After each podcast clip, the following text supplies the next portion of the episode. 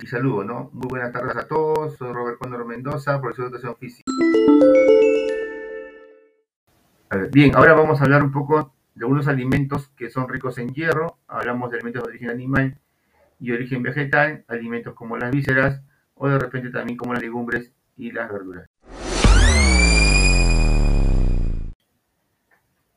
Muy bien, muchas gracias a todos. Este, espero que les haya gustado mi exposición y también que puedan compartir con sus familiares.